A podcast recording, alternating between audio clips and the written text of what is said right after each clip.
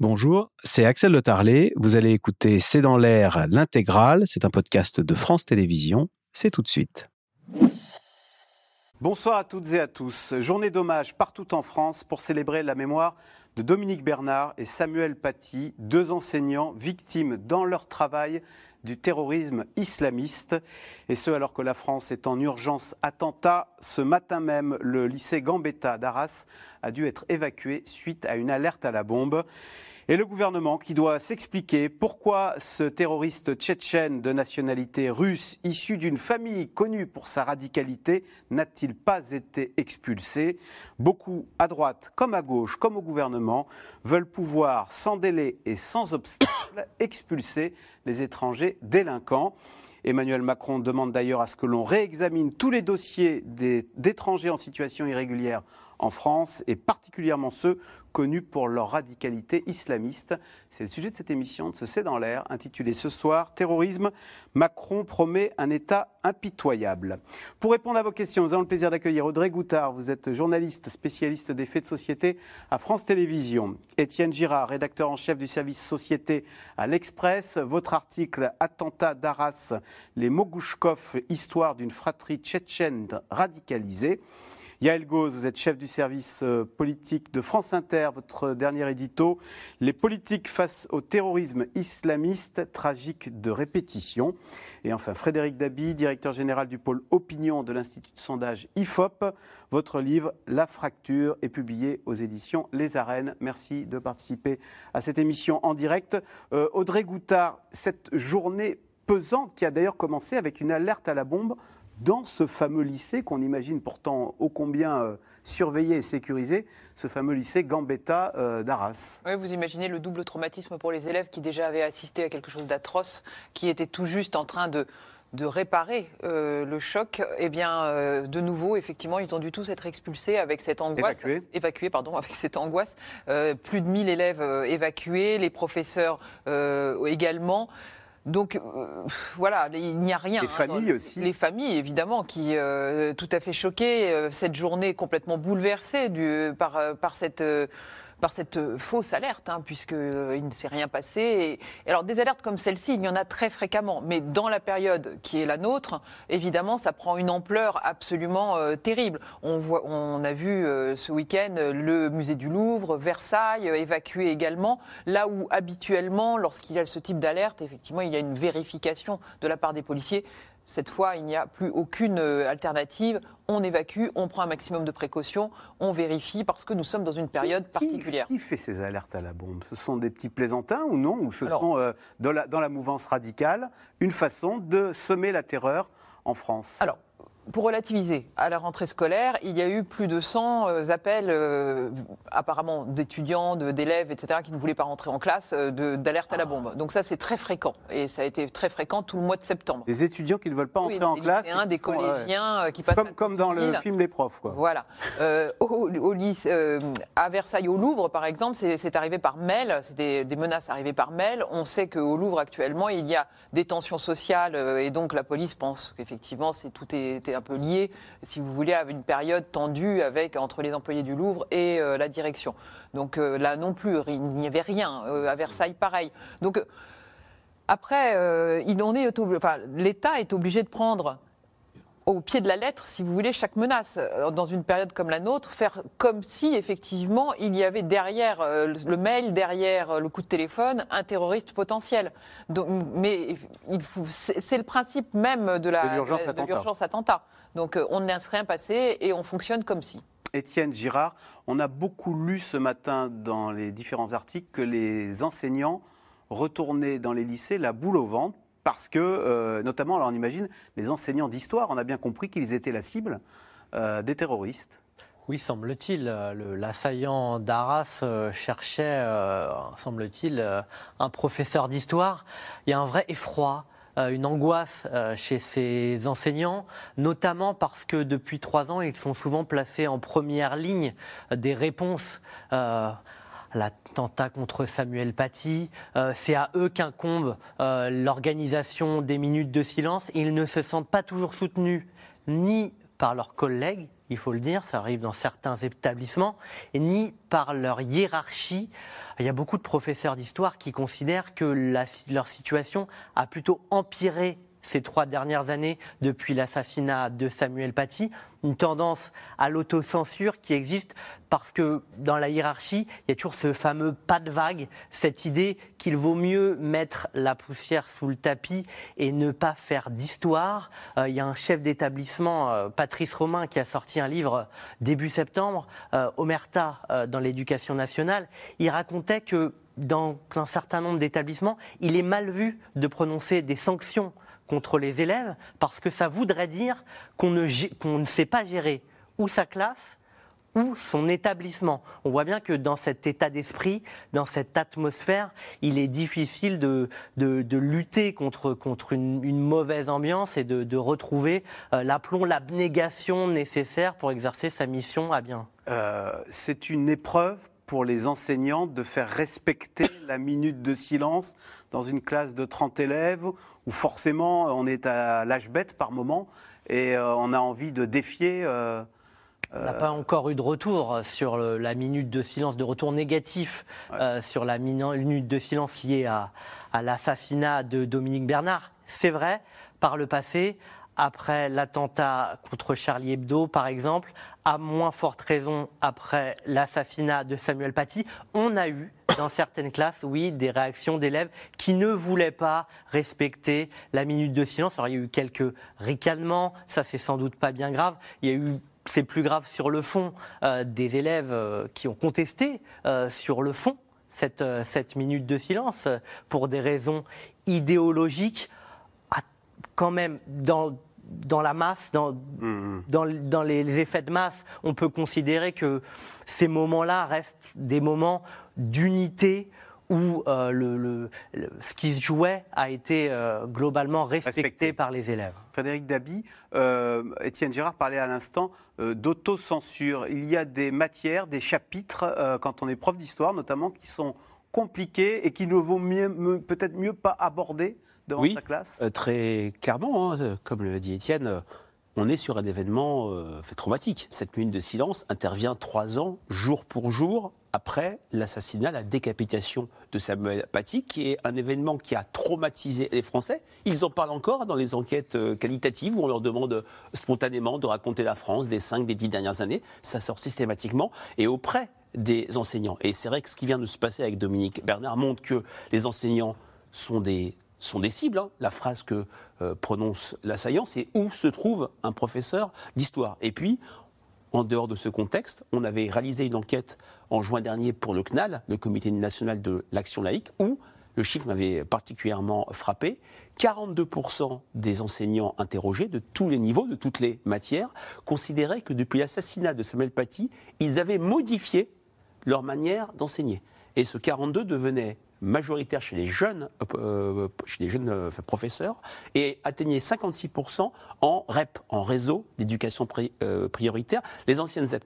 Donc on a des enseignants qui, sur certaines matières, sur certains, certains thèmes, la guerre d'Algérie est au programme par exemple, bien sûr la Shoah, l'enseignement de la Shoah souffre de multiples contestations, sachant que les enseignants, parfois, sans vouloir dramatiser les choses, se retrouvent face à des contestations de la part des élèves. J'avais été également euh, très euh, euh, frappé et ému par une enquête faite pour Marianne quelques jours après l'assassinat de Samuel Paty, où un jeune de 18 ans sur 3, c'est un petit peu moins, de moins de de moins de 30 ans, donc il y avait des lycéens, il y avait des étudiants, considéraient que Samuel Paty avait eu tort de montrer des dessins des caricatures pour illustrer les formes de liberté d'expression. L'enquête avait été refaite en 2021. On était également sur un tiers et ça atteignait 40% chez les lycéens. Donc les enseignants sont dans cette logique de d'étau. Face à des élèves qui ne comprennent pas les messages de laïcité. Tout à fait, puisque dans cette, même, euh, dans cette même enquête, on avait euh, quasiment 80% euh, des 18-30 ans qui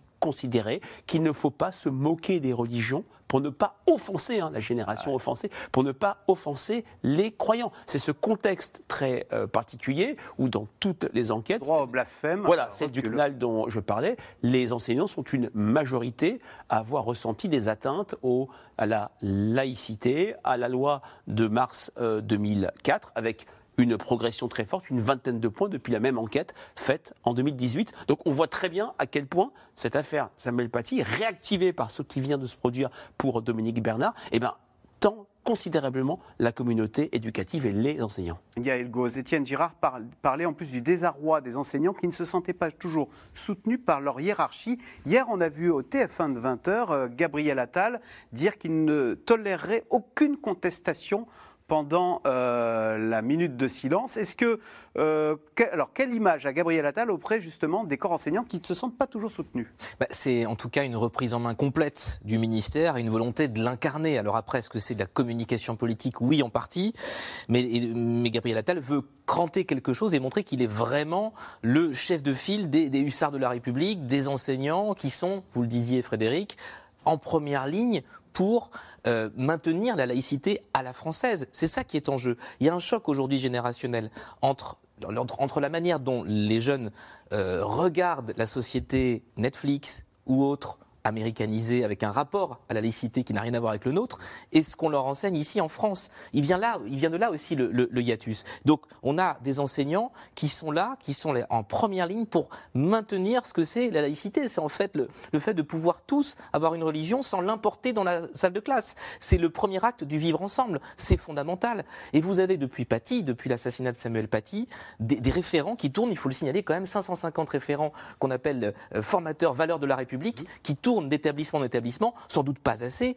mais dès qu'il y a un problème, le chef d'établissement va sur une appli, il appelle j'ai un souci, et normalement, dans les heures qui suivent, euh, il y a un référent qui doit venir dans l'établissement, voir où est le problème, comment on peut le régler, est-ce que oui ou non c'est euh, grave, est-ce qu'il faut aller vers la justice ou pas.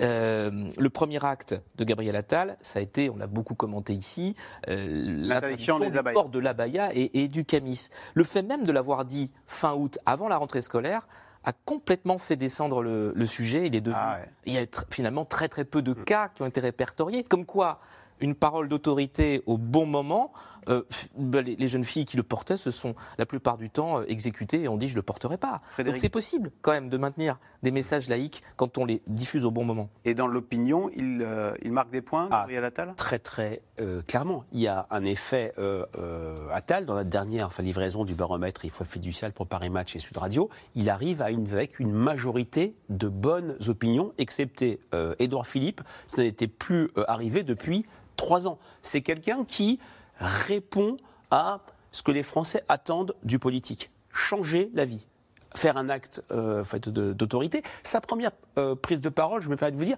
c'est pas la baya, c'est le harcèlement, scolaire, qui est un sujet qui il plaît aux parents ou aux enseignants il euh, plaît aux parents ou aux enseignants? Bah, Je pense que les parents se sentent écoutés. Il a multiplié les messages à toute la communauté euh, éducative. Il a écrit une lettre aux AESH, les personnes qui s'occupent des enfants en situation de euh, handicap qui se sentaient complètement euh, délaissés, aux, ATOS. Il a consulté les enseignants.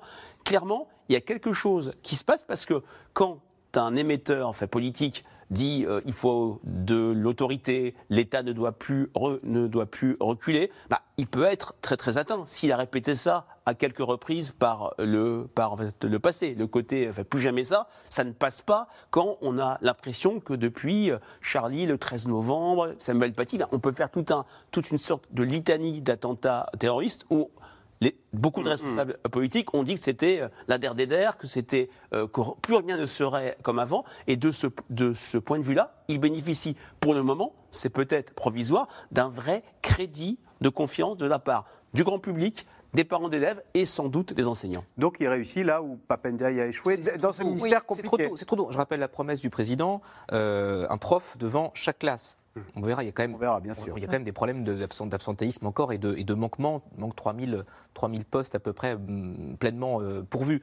Euh, pour ce qui est de, de la dimension de Gabriel Attal, c'est aussi parce qu'Emmanuel Macron en a fait un sujet régalien mm. que ça rejaillit aussi en dessous sur son ministre qui sait qu'il a ah, les coups des franges parce qu'il est soutenu par le président. Oui, pour ce qui est du harcèlement scolaire. Moi, depuis, depuis euh, l'attentat d'Arras, je crois sur les plateaux des professeurs, des, des, des associations et des syndicats, j'ai pas senti une peur, j'ai senti surtout une grande colère, parce qu'ils ont le, sentiment que depuis euh, l'attentat de Samuel Paty, finalement rien ne s'est passé. Alors c'est vrai, vous avez raison, il y a les référents qui sont dans les, dans les, un gros boulot quand même, qui font, qui font un gros boulot, mais qui sont évidemment pas assez nombreux. Et puis il y a ce ressenti très particulier qui est de de, de, de faire remonter, les profs font remonter par exemple des, des injures qu'ils reçoivent, des des, euh, des menaces, etc. Et de dire bah il se passe derrière, qu'est-ce qui se passe? Alors peut-être qu'il se passe des choses, mais ils ne sont pas au courant et ils, voient, ils continuent à avoir les élèves en place et les élèves ne sont pas réellement sanctionnés. C'est pour ça qu'effectivement le discours de Gabriel Attal, encore aujourd'hui, qui a été un discours de fermeté en disant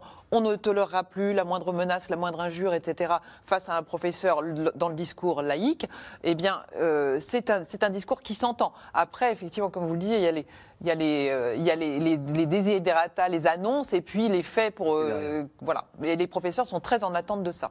Alors, trois ans, jour pour jour après l'assassinat de Samuel Paty, la France a donc rendu hommage en début d'après-midi au professeur tué vendredi à Arras par un ancien élève radicalisé. Deux victimes pour un même fléau, le terrorisme islamiste et une cible, l'école républicaine, qui doit rester, promet Emmanuel Macron, un sanctuaire. Sujet de Juliette Vallon et Nicolas Baudry-Dasson.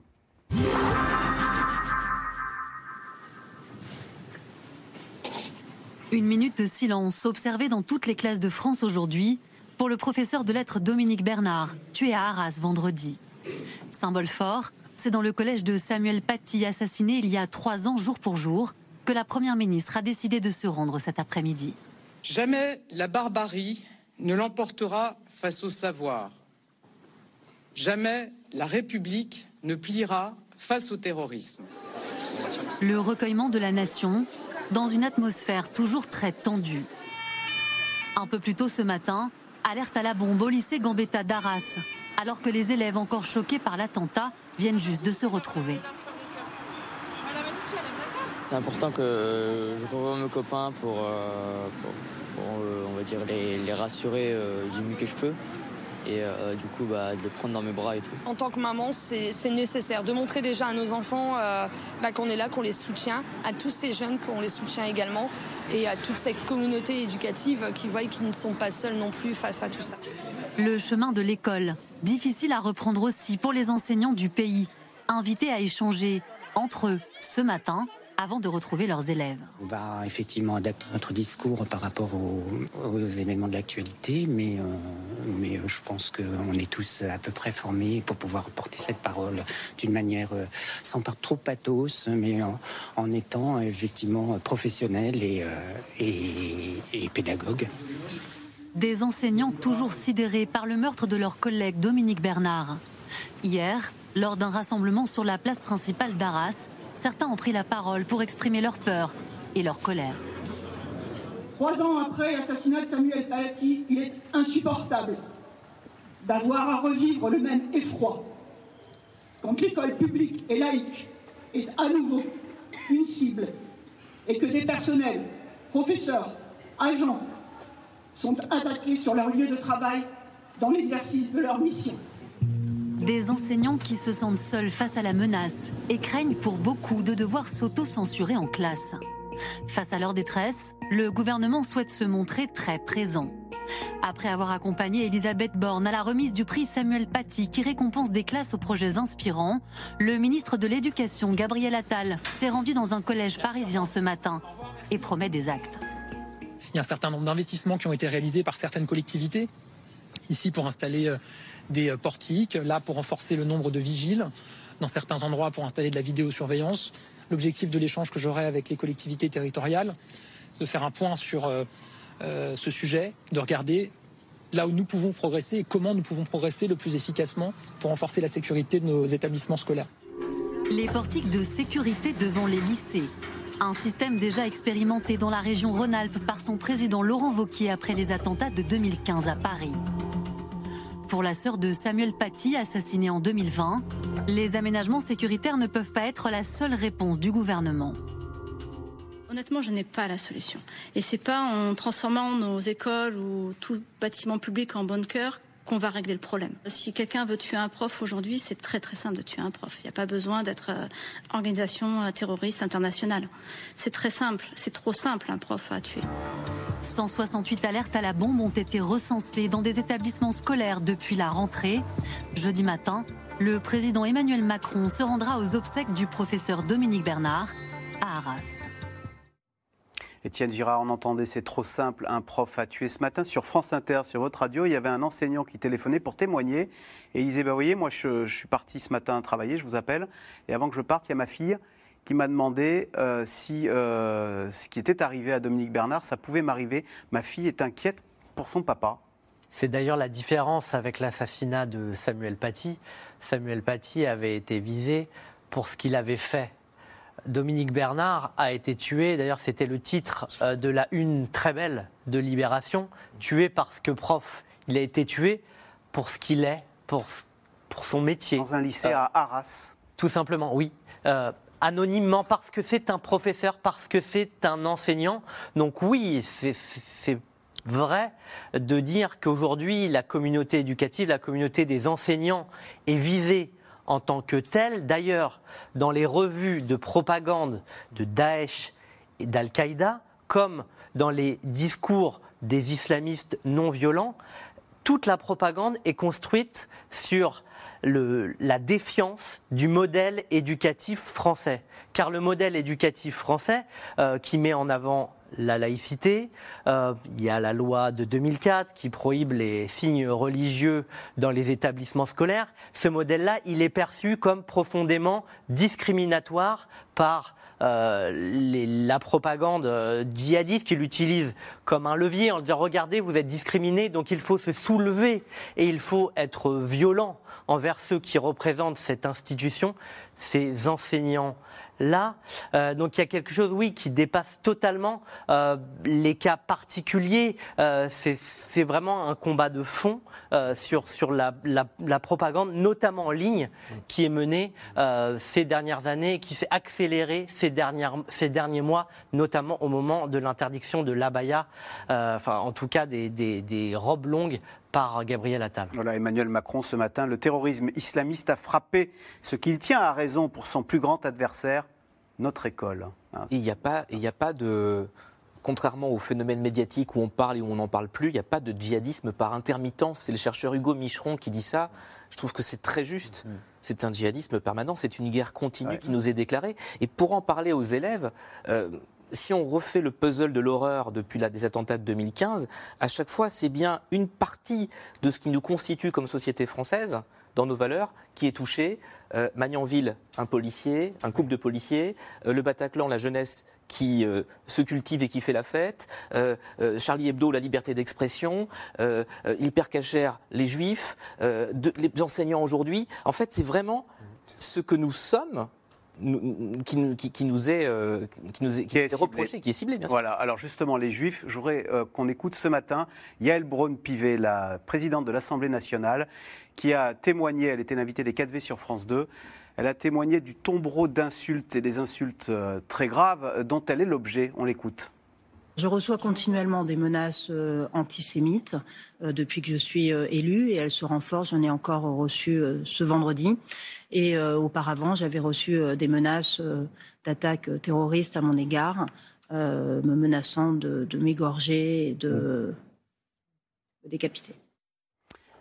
Frédéric Dabi, a ce- cette statistique, hein, la population juive, c'est moins de 1% de la population en France, mais c'est 60% euh, des actes antireligieux.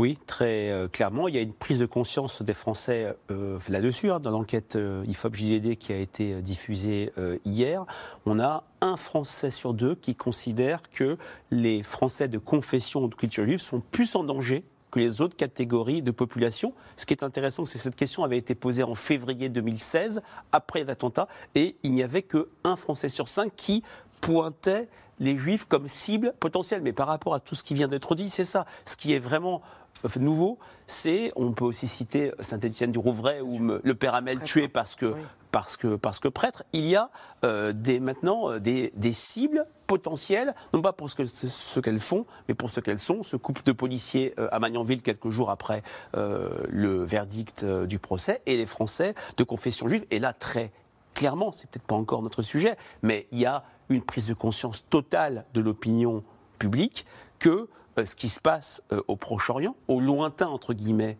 euh, Proche-Orient, ne l'est absolument pas et que c'était 80% dans une enquête poursuite Radio la semaine dernière, ça aura des conséquences concrètes pour la société française. Donc très très euh, euh, clairement, par rapport à 2016, par rapport à toute cette titanie, euh, Ilan euh, Halimi tué parce que juif, euh, le, le 9 janvier euh, 2015, clairement, les Français de confession juive sont vus, sont, sont vus par les Français, un peu moins par les jeunes, beaucoup moins par les sympathisants de la France insoumise comme des cibles potentielles. Hum, Étienne Girard, c'est pour cela, parce que, que le gouvernement interdit les manifestations pro-palestiniennes, parce qu'on autorise les manifestations en soutien des victimes d'Israël, mais euh, on interdit les manifestations pour montrer son empathie vis-à-vis des Gazaouis. Oui, tout à- on pourrait considérer tout à fait qu'il y a un deux poids, deux mesures et que se rassembler en faveur d'une cause, euh, ce n'est pas en soi et par principe porter atteinte à l'ordre public. C'est vrai, mais c'est vrai aussi, il faut le rappeler, que par le passé,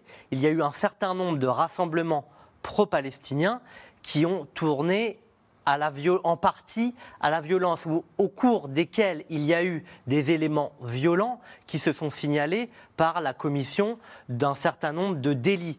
Je vais prendre un exemple. En juillet 2014, on a eu un rassemblement qui est à l'appel notamment du NPA dans le quartier de Barbès, pendant lequel des, éléments qui ne font pas partie d'une association particulière, mais qui viennent à l'appel du mot d'ordre pro-palestinien, se détachent et se dirigent vers la synagogue de la Roquette, dans le 11e arrondissement de Paris, jusqu'à tenter d'y pénétrer et à se battre avec des membres de la communauté juive qui protégeaient l'édifice ce jour-là. C'est pour éviter la commission de ce type d'actes de, violence, d'opportunité, on pourrait dire, euh, en marge de manifestations que le gouvernement a décidé pour le moment d'interdire par principe les rassemblements pro-palestiniens. Une association pro-palestinienne reste libre de déposer euh, Demande. sa, sa demande de manifestation et ce sera de toute façon, parce que la loi le prévoit, étudié au cas par cas par la préfecture. Ce qu'il faut bien comprendre, c'est que ce n'est pas une manière de, de museler toute défense de la cause palestinienne en France. C'est à partir du moment où ça bascule dans l'apologie du terrorisme, où viennent se greffer d'autres mots d'ordre. Comme... Où l'on entend mort aux juifs, Par euh, exemple. comme on l'a entendu en 2014. Après, moi je suis assez. euh, ce qui me frappe depuis trois jours, euh, quand, quand jeudi soir Emmanuel Macron à 20h parle aux Français à l'occasion solennelle, euh, au moment où il dit n'importons pas en France les fractures du Proche-Orient, les fractures internationales, il y a à Place de la République une manifestation spontanée, 3000 jeunes, ça a surpris d'ailleurs le préfet de police de Paris, Laurent euh, pour dire la Palestine vaincra. Donc au même moment. Mais depuis, force est de constater que les interdictions sont très respect- plutôt respectées, qu'il y a très peu de, de manifestations pro-Hamas en France, et pour cause elles sont interdites, contrairement à d'autres capitales européennes. Je pense à Londres, je pense à Amsterdam, je pense à Bruxelles, Malmö en Suède. Et vous avez une explication alors? Bah, l'inter- l'in- L'interdiction Interdiction. pure et simple. Euh, et simple. Et qui est respecté. Enfin, qui n'était pas samedi dernier. Il n'était mais pas samedi. Audrey Goutard, euh, Yael Braun-Pivet parlait des, messa- des messages qu'elle reçoit sur Internet. Alors, on veut sévir contre ces, ces réseaux qui pe- peuvent véhiculer la haine, mais on semble démunis. Est-ce qu'il y a quand même moyen euh, d'agir euh, contre ceux qui propagent euh, Vous avez euh, une- des messages antisémites Vous avez une plateforme euh, ministérielle qui s'appelle Pharos. Euh, donc le ministre de l'Intérieur disait qu'il y avait à peu près 4000 euh, signalements. Donc signalements comme les insultes et les menaces à l'encontre de... D'ailleurs, c'est pas par hasard hein, que ça- c'est la... elle, elle personnifie notre démocratie, le Parlement. le- voilà, donc c'est évidemment cible également pour tous ceux qui veulent menacer la démocratie.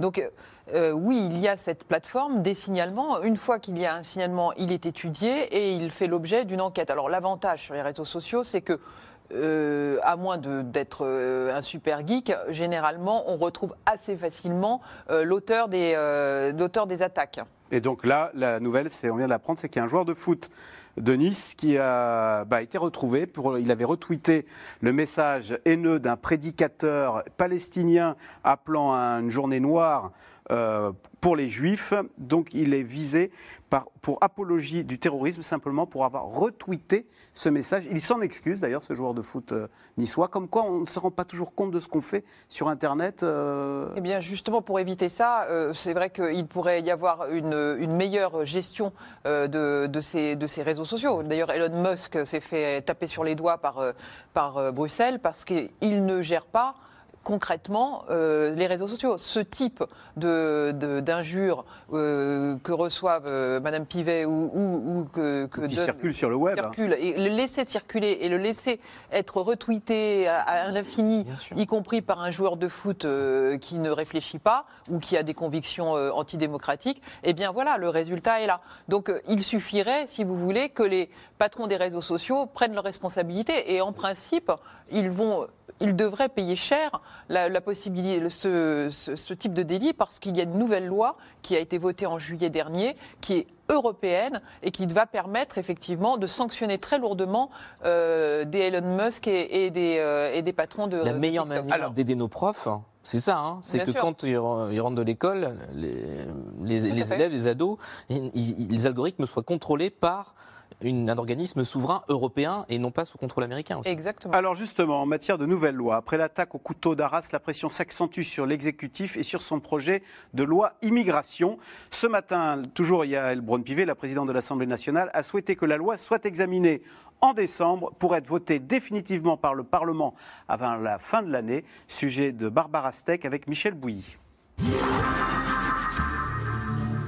Réunion de sécurité visage fermé ce midi à l'Elysée, autour du président de la République.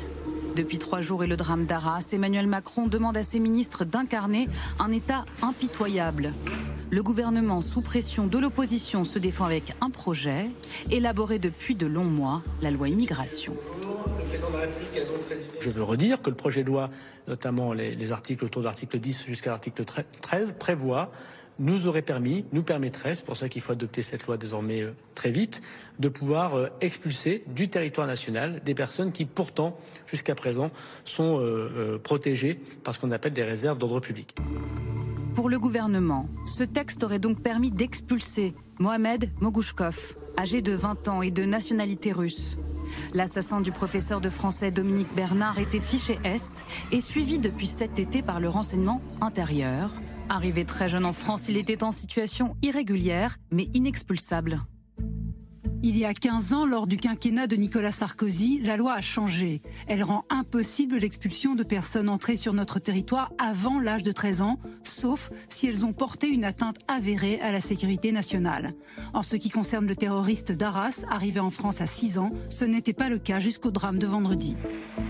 La majorité veut à présent accélérer la cadence, faire voter le texte avant la fin de l'année. Et pour éviter un nouveau passage en force avec le 49-3, Yael Braun-Pivet lance un appel à toutes les bonnes volontés. Moi, je pense que nous arriverons à avoir une large majorité sur ce texte. Il le faut. Moi, je crois qu'il faut passer des paroles aux actes. Nous avons un débat parlementaire. Nous avons la capacité, aujourd'hui, par la voie d'amendement. Moi, je vois euh, des commentaires à droite et à gauche. Les parlementaires, les personnes qui parlent aujourd'hui sont parlementaires. Bruno Retailleau est parlementaire au Sénat, qu'il dépose des amendements. Marine Le Pen est parlementaire à l'Assemblée nationale. Éric Ciotti est parlementaire. Ils peuvent déposer des amendements. Mais à droite, le compromis semble impossible, car les républicains s'opposent au volet social de la loi sur la régularisation des travailleurs sans papier dans les secteurs en tension. Les LR veulent jouer leur propre partition. Je lance un appel au président de la République. Le texte constitutionnel des Républicains est prêt. Convoquons un référendum pour rompre avec l'impuissance et renvoyer hors de France ceux qui veulent nous abattre. Les Français n'en peuvent plus. Agissons. Le président du Rassemblement national, lui, botte en touche et continue à demander la démission du ministre de l'Intérieur. Je peux vous refaire le bilan de M. Darmanin. L'imam Iqwisen, il y a quelques mois, dont on disait qu'il était l'ennemi public numéro un au regard de la doctrine qu'il portait qui devait être expulsé, on l'a perdu dans la nature. Les migrants accueillis de l'Ocean Viking il y a quelques mois qu'on a perdu dans la nature. L'affaire du Stade de France, euh, l'affaire Lola, euh, l'affaire Samuel Paty. Tout ça, c'est la faute de Gérald Darmanin? Quand on, a, on est responsable de la sécurité des Français, madame, et que on refuse d'expulser des gens qui sont étrangers sur notre sol, qui sont radicalisés, qui ont un lien objectif avec l'idéologie des frères musulmans, on porte une responsabilité dans le climat de violence. Ce matin, le président a demandé au préfet de passer au peigne fin tous les fichiers des personnes radicalisées susceptibles d'être expulsées de France. Alors, question téléspectateur euh, Étienne Girard, c'est Didier dans le Haut-Rhin. Oui, il faut changer la loi pour expulser les étrangers fichés S, mais encore faut-il que leur pays d'origine les accepte. D'ailleurs, c'est ce matin euh, Xavier Bertrand sur France Info qui suggérait, euh, en attendant que les pays d'origine les acceptent, de les mettre en prison. Oui, enfin, mettre en prison des personnes qui n'ont pas commis de délit, c'est la différence entre être fiché S et être soupçonné d'avoir commis un délit ou un crime. Ce n'est pas possible dans notre ordre, juridique.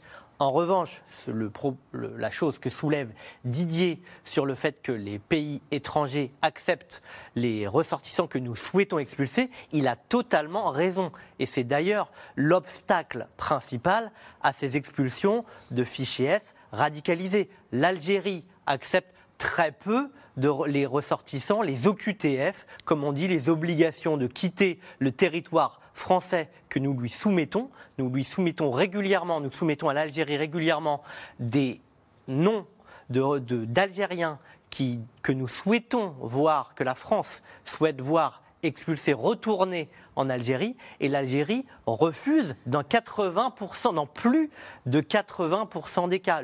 Taux Elle a été motive son refus un- Non, le, le- le taux, le, le refus n'est pas motivé autrement que par le fait que la personne n'est pas souhaitée sur le territoire algérien. Euh, ce sont des personnes souvent radicalisées euh, que personne en réalité ne souhaite voir sur son territoire. La rupture des relations diplomatiques avec la Russie rend très difficile, sinon impossible en ce moment. Ouais, c'est le le cas du jeune ressortissants terroriste. vers la Russie. C'est le cas du veut, terroriste. Gérald Darmanin veut reprendre contact avec Moscou s'agissant de la communauté euh, euh, tchétchène radicalisée euh, dont la famille Mogouchkov était, était un, ex- un- un des exemples. On, on voit à quel point ça va être compliqué, hein, puisqu'on on est euh, quasiment co-belligérant euh, pour Poutine de l'Ukraine, dans son esprit, et là on voudrait renvoyer chez lui un islamiste radicalisé, euh, donc reprendre un fil diplomatique. Envoyer Moscou. un avion à Moscou. Voilà, mais c'est là toute la complexité que, que Bardella euh, n'expose pas lorsqu'il parle. On expulse. D'accord. Mais c'est une c'est- beaucoup plus compliqué que ça de renvoyer dans le pays étranger euh, euh, l'individu qu'on ne le croit. Il faut ouvrir un canal diplomatique immédiatement, laisser passer consulaire. Il faut voilà, il faut que le pays euh, d'accueil accepte. En tous les cas, euh, Frédéric Dabi, on a l'impression que le gouvernement est obligé de, dire qu'il va agir parce qu'il y a une demande de fermeté à laquelle on ne peut pas répondre, bah, on ne peut rien faire. Voilà, et il, se, il est livré à une double difficulté. D'une part, cette loi, il faut le dire, c'est un petit peu euh, l'arlésienne. hein. Depuis combien de temps on parle de cette loi et depuis combien de temps elle est reportée? Ça fait, je crois. La loi immigration. La loi immigration, ça fait plus d'un an. Et puis, il faut le dire, le contexte particulier d'opinion dans lequel se débat le gouvernement, c'est que, et c'est une vraie nouveauté s'agissant de l'ère Macron, c'est que la grille de perception de l'action de, la grille de perception des Français sur l'action du gouvernement, c'est l'inaction.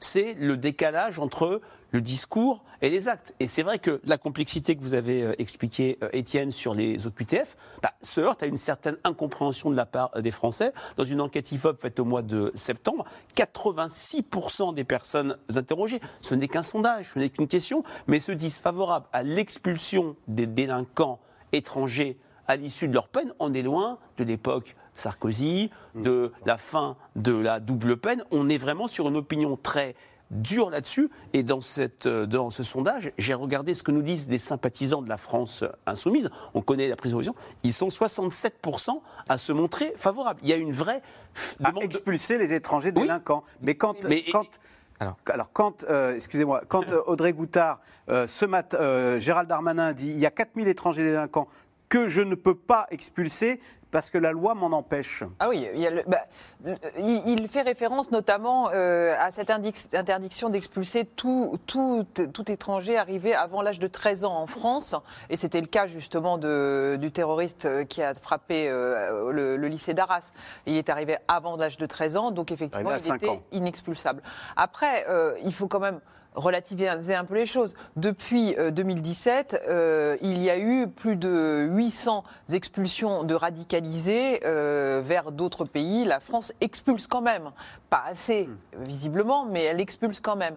Mais on voit bien qu'on tombe à chaque fois dans des. Il y a des problèmes, euh, il y a des problèmes internationaux qui, comme nos, le couper nos relations diplomatiques avec la Russie en fait partie. Euh, il y a les problèmes de relations difficiles et puis parce que personne n'en veut, comme vous le disiez très justement, avec l'Algérie, mais c'est pareil avec le Maroc et puis c'est pareil avec d'autres pays. Même dans la zone Schengen, on est censé renvoyer l'étranger en situation irrégulière de Dans là où il vient, dans le pays de- d'où arrivé, mais personne n'en veut évidemment. C'est pas les Allemands qui vont récupérer euh, nos étrangers en situation irrégulière. En plus radicalisés. Donc c'est une vraie problématique et dire on n'a qu'à les mettre en prison tant qu'ils n'ont rien commis, eh bien on les met pas en prison. C'est pas comme ça que ça marche. Est-ce que Emmanuel Macron euh, a demandé, je crois ce matin, qu'on réexamine Alors, les cas de tous les étrangers qui sont fichés, qui sont connus avez- pour des actes de radicalisation? C'est quoi? C'est un signe qu'il veut envoyer? dans ces fichiers, vous avez 5100 euh, personnes qui sont actuellement fichées. Chaque préfet, c'est bien sûr un signal que veut envoyer Emmanuel Macron. Il demande à chaque préfet d'étudier chacun des cas. On revoit dira- tous les cas. On revoit tous les cas, on brosse le tableau. Bon, et oui, ils vont trouver certainement des cas où c'est un peu litigieux, où il y a un peu de problème. Mais globalement, on ne peut pas dire que actuellement en France, des, étrangers en situation irrégulière, radicalisés, faisant partie des fichiers et à et commettant, ayant commis des infractions, sont euh, sur le sol français euh, en toute liberté et très tranquille. Ça serait mentir aux Français que de le laisser penser. Il y a certainement des trous dans la raquette et ce, ce travail de peignage va certainement euh, apporter ses fruits, mais ça n'est pas si simple. C'est ça le problème, c'est que ça n'est pas si simple. On a des lois en France. C'est sûr que si on était dans, un, dans une dictature où avec euh, où on était, où je ne veux pas évoquer le FSB, où c'est, ils se posent pas ces questions-là. Ils prennent le type, il a Oui, rien commis, secret, service euh, secret russe. russe. Ils prennent le type, on l'a vu avec les opposants euh, euh, en Russie. Ils prennent le, le bonhomme, ils le mettent en prison et ils ne se posent pas de questions avant même qu'il ait commis quoi que ce soit. Mais est-ce qu'il y a Elgo, est-ce qu'il n'y a pas aussi une course à l'échalote justement vers le durcissement toujours plus de sécurité Vendredi soir, Gérald Darmanin se vantait d'expulser, malgré les condamnations de la Cour européenne des droits de l'homme. Euh, hier matin sur France Info, Manuel Valls, euh, socialiste, enfin ancien socialiste, je suis favorable à ce qu'on dise stop à l'immigration. Et pardon d'apparaître comme un béni oui-oui naïf, mais c'est le, ça, c'est le crash test qui a lieu en ce moment. C'est ça que testent aussi les, les islamistes radicalisés. C'est notre capacité, nous, à démocratie, à, à rester des démocraties, à rester démocrates et à pas se polariser et à pas euh, euh, créer l'implosion à l'intérieur d'une société parce qu'on n'arrive plus à se parler, qu'on a d'un côté euh, euh, l'extrême gauche insoumise et en face le RN et plus rien au milieu. C'est ça, c'est ça la conséquence aussi à long terme que peuvent avoir ces attentats récurrents. Alors une fois que j'ai dit ça, sur la loi immigration, Là, il va se passer des choses. Là, ça va bouger. Euh, observons les prochains jours. Il y a maintenant une demande très forte, vous le disiez Frédéric, de l'opinion pour que ça réagisse, pour qu'il se passe quelque chose, qu'on n'y passe pas encore un an et, et des mois et des mois de débat. Yael Braun-Pivet a dit je voudrais que tout soit voté au Parlement avant la fin de l'année. C'est impossible, mais il y aura une première lecture à l'Assemblée le 11 décembre, euh, suivant celle du Sénat le 6 novembre, donc on va plus vite que prévu. Et là, le crash test, il va être pour la droite républicaine. Parce que eux ont fait un casus belli de l'accueil des, des étrangers pour les métiers en tension. Vous savez, ils veulent pas la voter la loi tant que- tant qu'il y a mmh, ça mmh, dedans. Sauf que de l'autre côté, Gérald Darmanin, il dit quoi? Moi, si, j'ai ma- si la loi est votée demain, si vous la votez avec moi, je pourrais expulser euh, des Mogouchkov. Ce que je ne peux pas faire aujourd'hui. Donc, quelle est la priorité? Quel est le dilemme? Est-ce que les LR bloquent définitivement l'adoption de cette loi à l'Assemblée? Ou est-ce que, dans l'urgence et le fait qu'il faut bouger, Il ils une acceptent? loi qui va mon faciliter pari, mon pari d'observateur politique, 49-3 sur la loi immigration. Parce le aura gouvernement passerait en force du coup? Voilà. Et l'opinion? Et l'opinion suivrait. Bah oui. En disant. Ce que, ce que certains dans la majorité appellent un 49-3 populaire, contrairement Ah aux retraites, impopulaire, pour dire on le fait avec les deux bouts, c'est-à-dire intégration, pas de stigmatisation, intégration des métiers en tension pour les étrangers en situation régulière qui, qui travaillent. Et de l'autre côté, on expulse les islamistes C'est l'illustration qu'il y a un besoin, une envie de fermeté et d'autorité euh, en matière euh, d'immigration. Alors oui, euh, d'un côté c'est ça, mais ce que vous venez euh, en fait, d'évoquer, la régularisation des sans-papiers dans des métiers, sont En des tension. métiers en tension, 68% des Français ils sont favorables Eh et, oui. et presque un sympathisant de sur eux. Donc la fermeté, le durcissement de l'opinion, oui. C'est vrai que le reflet de tout ce qu'on dit, c'est que le lien insécurité-immigration, qui euh, avant était seulement euh, établi par Jean-Marie Le Pen, puis le Rassemblement national, le Front national et, et la droite dure, est maintenant fait par l'ensemble des Français. Et c'est vrai que Gérald Darmanin, l'année dernière, lorsqu'il a publié, fait publier euh, des, des statistiques sur la part euh, des étrangers à Paris, Lyon, Marseille, euh, poursuivis pour des actes de délinquance, a, je dirais, ouvert une sorte de boîte Donc de le lien immigration Il est fait maintenant de manière presque automatique par une majorité de Français, mais pour autant, dans les mêmes sondages dont je viens de parler, quand on demande, c'est le devoir de la France d'accueillir des réfugiés ou des migrants fuyant la guerre ou la misère, on trouve une petite majorité de Français qui y sont favorables. La question sur euh, l'immigration, et ou comme sur l'insécurité, c'est la question de perte de contrôle de l'État. C'est la question de l'autorité de l'État. Rappelez-vous l'Aquarius qui débarque euh, à Marseille et on apprend euh, incidemment que les 200 personnes se sont évaporées. Dans la nature. Tous les Français, quelle que soit leur opinion politique, n'acceptent pas que l'État ne soit pas maître chez eux. Donc on n'est pas seulement sur euh, un durcissement, une fermeté, une, droit, une droitisation. L'opinion est beaucoup plus complexe qu'on veut, qu'on veut bien dire là-dessus. Frédéric Dabi, question téléspectateur de Christophe. Beaucoup de paroles, mais peu d'actes concrets pour notre sécurité. Un boulevard pour le Rassemblement national en 2027 Point d'interrogation. Bah, dans les enquêtes, quand on demande à qui on fait le plus confiance parmi les personnalités politiques pour lutter contre l'antisémitisme, pour garantir euh, la sécurité, pour, euh, pour lutter contre l'immigration euh, clandestine, Édouard Philippe tient le choc, mais quasi sy- systématiquement, on trouve Marine Le Pen. Et sur la question de l'antisémitisme, on trouve désormais Jean-Luc Mélenchon, bon dernier dans la, confiance à l'égard euh, des Français pour lutter contre l'antisémitisme. Euh, Éti- Étienne Girard, euh, Frédéric Dabi, euh, vous, vous disiez que les deux tiers des sympathisants LFI, 67, ouais. 67% se disent favorables à l'expulsion des étrangers délinquants. À l'issue de leur peine. À l'issue de leur peine. Euh, Est-ce que, euh, pour le coup, là, Jean-Luc Mélenchon a, fait, a, a raté son coup et a fait une mauvaise. en donnant l'impression d'être. euh, complaisant vis-à-vis euh, du terrorisme en ne, dé- en, ne, en ne condamnant pas le Hamas, euh, en ne le qualifiant pas d'organisation terroriste? Je dis ça, le PC, ça y est, vient de, officiellement, le Parti communiste, de quitter la NUP. il est évident que Jean-Luc Mélenchon euh, s'est totalement fourvoyé politiquement euh, dans sa réaction. Euh, D'ailleurs, on, l'a vu dès le début, c'était une réaction qui, a eu lieu beaucoup trop tôt, euh, quelques minutes seulement après l'attaque du Hamas, alors qu'on ne savait même pas les détails de cette attaque. Oui, en termes politiques, c'est un échec total parce que ça a brouillé son image. Euh, je me rappelle qu'il a écrit un livre il y a quelques années en expliquant qu'il était un député du genre humain, un député du genre humain, donc un humaniste qui serait incapable euh, d'appeler des massacres un acte terroriste. Ça brouille totalement son image, ça brouille l'image de son parti, ça brouille ses rapports avec ses partenaires. Donc, à court, moyen terme, c'est évidemment euh, une, très, une très mauvaise opération pour Jean-Luc Mélenchon. Il faut quand même dire que Jean-Luc Mélenchon a montré par le passé et à rebours de ses excès et même des éléments à la fois de sa personnalité et de sa politique que les Français ne supportent pas, il a démontré une capacité à rebondir étonnante. Donc, on verra en 2027. hein. C'est mauvais, mais on ne sait pas ce que, de quoi demain sera fait. Tandis que la France s'inquiète de la montée du terrorisme, le monde retient son souffle avant le lancement d'une offensive militaire par l'armée israélienne dans la bande de Gaza. Un million de personnes ont d'ores et déjà été déplacées sans qu'aucune aide humanitaire ne puisse leur parvenir. Sujet de Nicolas Bidard et Benoît Thébault.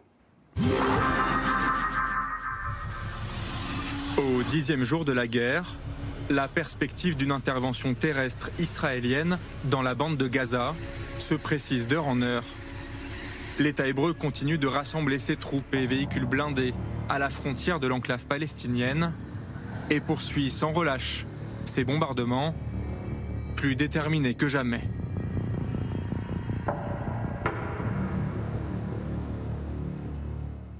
Nous parviendrons à toucher toutes les infrastructures terroristes, tous les tunnels, tous les membres du Hamas.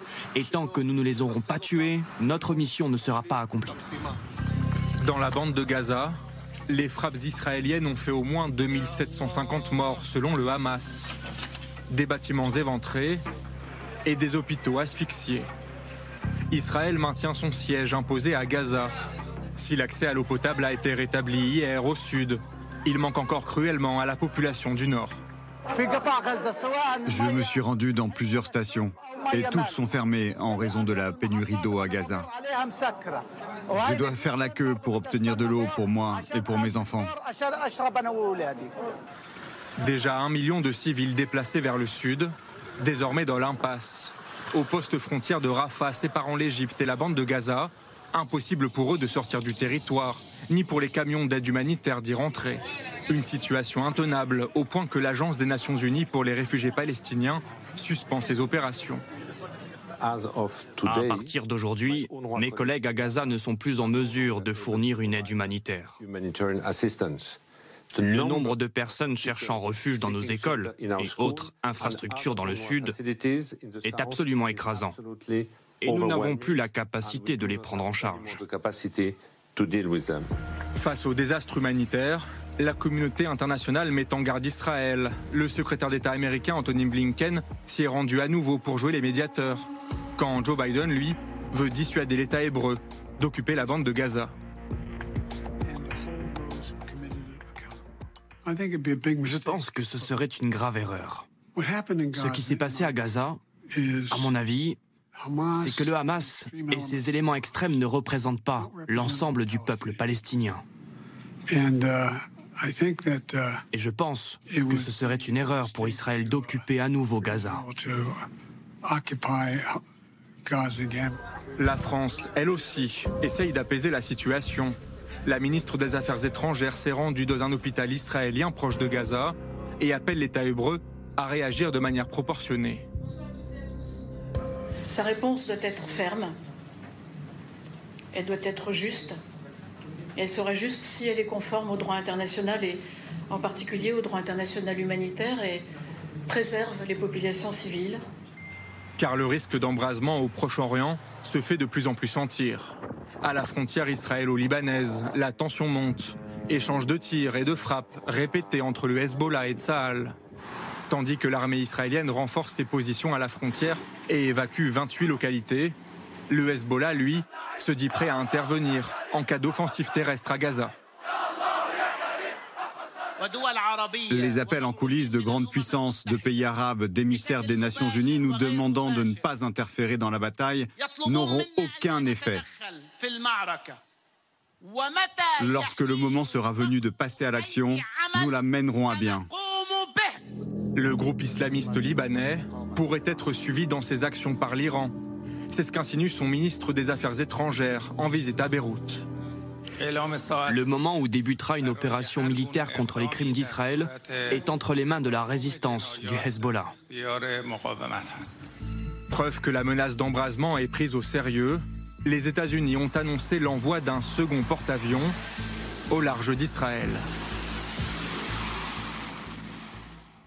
Frédéric Dabi, question téléspectateur. Frédéric dans le Vaucluse. Au regard des pertes civiles dans la bande de Gaza, Israël ne va-t-il pas passer du statut de victime à celui de bourreau? Oui, c'est une euh, possibilité. Il y a une guerre des images, il y a une guerre euh, des souffrances, il y a, deux logiques euh, émotionnelles. Pour l'instant, l'opinion publique interrogée la semaine dernière fait porter très clairement au Hamas la responsabilité du conflit. D'ailleurs, 89% des Français considèrent que les, que les crimes commis dans les kibbutz du sud d'Israël, près de la bande de Gaza, constituent des crimes contre l'humanité. On n'est pas sur une logique de crime de guerre, mais bien sûr, l'opinion est assez mouvante là-dessus et des choses peuvent changer. Surtout, ce qui est très notable. On le disait euh, tout à l'heure. Clairement, il y a un intérêt de l'opinion extrêmement fort. Avant, ce qui se passait à l'international était vu comme relativement lointain, n'intéressait que des catégories spécifiques, les personnes âgées, les personnes diplômées, les cadres supérieurs. Maintenant, clairement, ça concerne l'ensemble des Français. Dans l'enquête JDD dont je parlais euh, tout à l'heure, le niveau d'inquiétude des Français sur ce qui se passe euh, à Gaza est équivalent à ce qu'on mesurait au début du déclenchement de l'agression russe euh, en Ukraine. Donc sans doute que l'opinion pourrait euh, changer là-dessus. Euh, Audrey Goutard, on le dit, l'armée israélienne est au pied, sur le pied de guerre, prête à, envahir Gaza. Ce qui se passe là-bas, comme le disait Frédéric Dabi, peut avoir des conséquences ici Oui, je peux vous dire que les services antiterroristes français sont extrêmement vigilants et regardent de très très près ce qui se passe là-bas. Leur grande crainte, en fait, ce serait que le Hezbollah rentre dans la danse, parce que le Hezbollah rentrant dans la danse, ça veut dire une capacité militaire accrue, très forte, et surtout une tradition de, projection d'actions euh, violentes dans d'autres pays. Donc ça veut dire que l'Europe pourrait très bien être touchée euh, par cette fois-ci des, attentats du Hezbollah? Bah oui, des commandos qui effectivement pourraient se déplacer. Ils en ont les moyens, ce qui n'est pas du tout le cas du Hamas. Eux ont les moyens effectivement de se projeter euh, dans, dans des pays européens et pourquoi pas en France, selon l'évolution du conflit et de notre diplomatie à l'égard d'Israël. Yael Goz. On voit d'ailleurs les grandes puissances occidentales soutenant évidemment Israël, mais euh, un peu embarrassées euh, aux entournures en disant, euh, il paraît d'ailleurs que c'est sur demande de Joe Biden qu'Israël a, a, rétabli l'eau dans le nord de la bande de Gaza. On a entendu Catherine Colonna appelant à protéger les civils. Ben, c'est toute la, complexité de la réponse ferme mais juste, sont les mots d'Emmanuel Macron. Et dans le débat politique français, c'est quelque chose qui va forcément monter. On parlait de Jean-Luc Mélenchon tout à l'heure. Je ne sais pas si le cynisme politique va jusque-là concernant euh, cette direction des insoumis, mais est-ce que l'idée, c'est pas le temps long, la comptabilité macabre comparative Israël-Gaza, pour dire à la fin, attendez. Il y a plus de morts d'ailleurs maintenant, ça y est. C'est super cynique de dire ça, mais le, pari à long terme, c'est est-ce que l'opinion ne va pas se retourner à un moment donné? Et lui, qui était seul contre tous, dira Je vous l'avais dit que c'était cruel des deux côtés, que c'était des crimes de guerre aussi de l'armée israélienne sur Gaza. Bon, bref, on n'en est pas là, c'est de la spéculation. Mais euh, la question va se poser au Conseil de sécurité des Nations Unies aussi ce soir. Comment, qu'est-ce qu'on dit à Israël? Riposte ferme, mais juste. Qu'est-ce que ça veut dire? Et vous avez déjà un positionnement de certains leaders politiques en France, François Ruffin, qui a choisi, lui, de dire Hamas égale terroriste, mais qui dit maintenant Macron doit faire un cessez-le-feu, appeler à un cessez-le-feu. Voilà, donc il va y avoir tout ce débat qui va monter effectivement et puis surtout avec une dissonance. Vous avez vu Ursula von der Leyen, la présidente de la Commission européenne, qui est allée sans aucune autorisation des chancelleries euh, d'aller toute seule avec la présidente du Parlement européen à Jérusalem pour dire Israël a le droit de se défendre quoi qu'il en coûte. Je résume un peu le propos. Ça a totalement heurté les chancelleries, euh, notamment Paris, hein, parce que c'est pas ça le message. Le message, c'est pas que c'est pas une vengeance aveugle, c'est une riposte graduée mais juste. toute la complexité, c'est qu'est-ce que la justice? Allez, tout de suite, on revient à vos questions. Merci d'avoir écouté C'est dans l'air. Comme vous le savez, vous pouvez désormais écouter l'intégrale, mais aussi l'invité ou vos questions à nos experts. Tous ces podcasts sont disponibles gratuitement sur toutes les plateformes de streaming audio. Et pour le replay vidéo, c'est sur France.tv, bien évidemment. À bientôt.